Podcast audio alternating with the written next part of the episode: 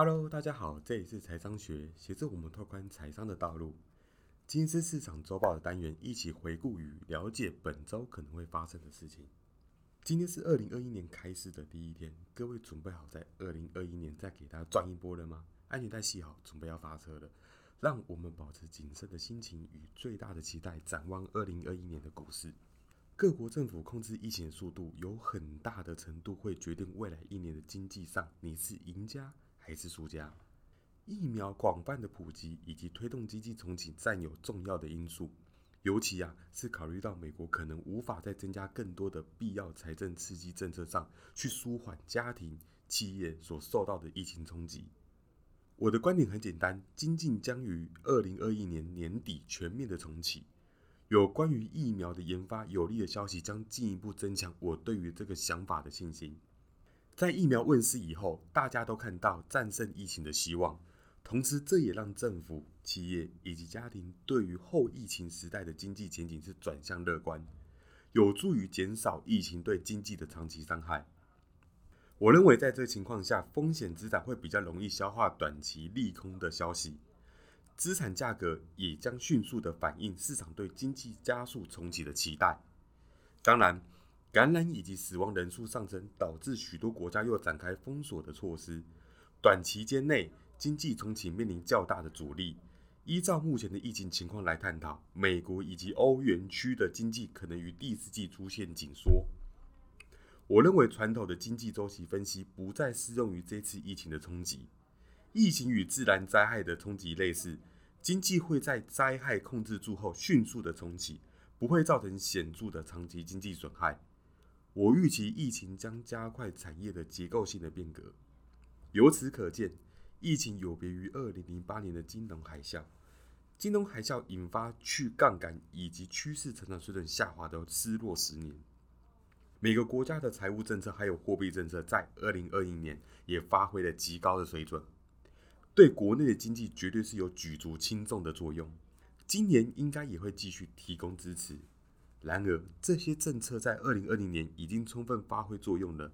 有鉴于日益增加的债务对政府的财务结构造成负担，我们预期财务政策的刺激将逐步的撤除。现在我们可以看到一个情况，在成熟市场国家当中的央行策略，利率不是负就是零，已经无法再采取大幅降息的做法。即便能够加大规模购买债券，在刺激经济方面的影响还是有可能减弱。美国央行已经表示容许经济过热，并可透过政策的框架改变，容许通膨升至高于目标水准，来弥补之前通膨低于目标的影响。同时，让财务政策以及货币政策改革作为抵挡疫情冲击的必要措施，可能也会使央行承受更大的政治压力，让本身控制通膨能力受到限制。我认为央行可能会抑制名目利率的上升，来避免金融环境过分紧缩的不利情况。由于全球供应链重新布局，导致生产成本增加，企业们可借由此机会运用定价能力来避免利润率下滑。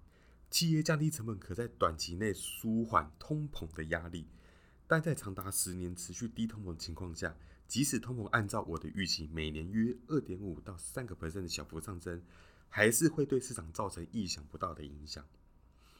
疫情让现有的趋势发展加快了不少，包含永续发展的 ESG 受到更多的关注，以及电子商务在疫情期间彻底改变消费的习惯。全球大流行的疫情使以往未重视的永续发展相关的因素以及供应链韧性获得关注，例如欧元区将绿色基础建设以及数位投资作为经济重启的工作的重心。对于低碳经济的转型有更强的力道。刚刚提到疫情加快电商产业的发展，这也导致本来就陷入困境的实体零售商加速弱化。大流行的疫情让现今的科技赢家通吃的趋势是更为的明显，导致少数科技巨头在今年股市表现中是占领领导的地位。今年科技业的评价上升。但我认为可以透过选择品质较优秀的美国股票以及亚洲股票，抓住相关产业的投资机会，加速转变的趋势，也同样支持着我在自己的投资组合的策略配置上看好永续能源发展的观点。我认为在全球向低碳经济转型的过程中，资金将持续的流入永续发展的产业当中。那么在经济冲击下，各产业都出现了适者生存的现象。我们从产业的现况由下而上的方式，将企业分为三种类别。第一个是陷入困境，而且现阶段是难以复原的。那第二个是有受到伤害，但有机会回稳。那么第三个是公司体质优秀，并有进一步的成长空间。航空公司属于第一种。商务旅客贡献利润比其实占比是极高的，但商务旅行的复苏进度绝对会远比一般的观光客要来得慢，因为许多公司已经进行远端的工作，像是 work from home 或是视讯会议，发现其实能够节省更多的成本。那么房地产、汽车工业还有原物料等等的，都是属于第二个区块。这些产业在市场大跌初期是遭受严重的重创。但当美国的经济体中受到利率影响较大的领域开始复苏的同时，上述的这些产业回升的幅度其实是超乎市场的预期。至于科技业的话，就属于第三类。我认为呢，科技业能够保持强劲的成长，并借由疫情的关系加速发展。于全球股票市场当中，科技业的利润一直是最高的。我认为低率的环境不会影响到科技业的高利润率。我还是认为美国分裂的政府将导致不太可能加税的结果。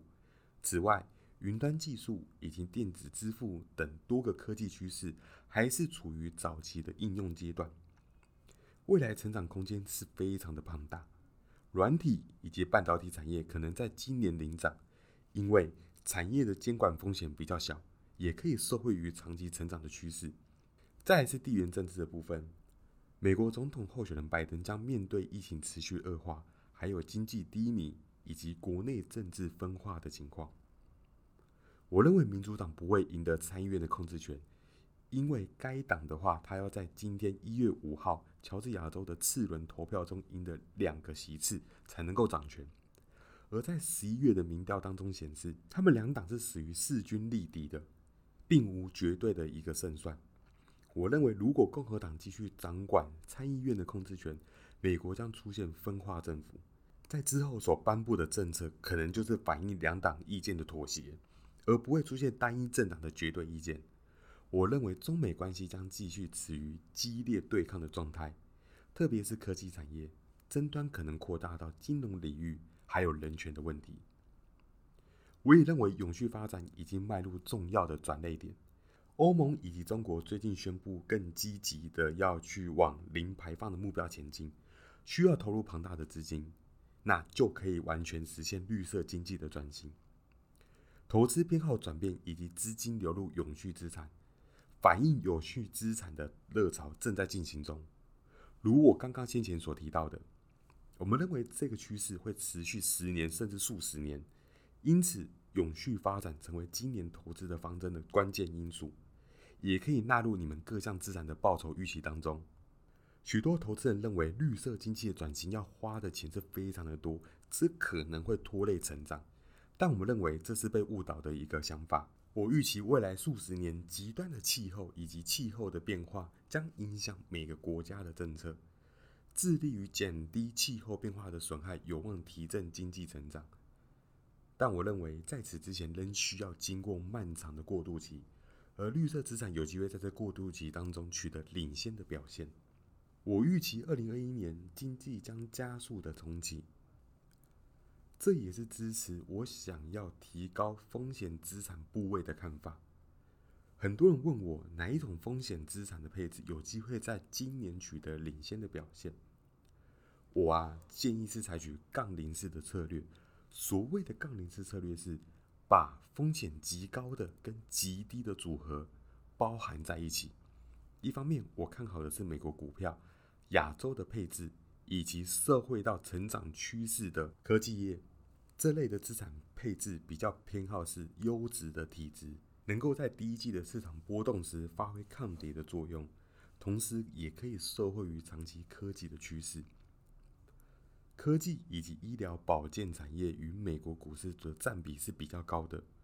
我认为美国的分裂政府会使大型科技还有医疗保健的企业受惠，因为上调企业税以及大幅修订法案的比例机会变低了。再是债券的部分，基本上我还是看好亚洲的固定收益以及高收益债。我对于美元的下跌、新兴市场货币的强势是感到乐观的。整体来说，在二零二一年面对产业调整的未来，我认为持有部分的高收益债与体质较好的股票，表现可能都优于我们单一产业的一个配置。第一季影响股市的关键将取决于两大因素：第一个，疫苗普及的时间；第二，财务政策的力道。那么，也希望在新的一年，我们能够在投资市场上持续且稳定的赚取我们额外的收入。那感谢这次的聆听，喜欢的朋友可以帮我点击关注以及分享，还有追踪我的 IG，我会不定时的更新投资市场上最新的资讯。那我们下次见。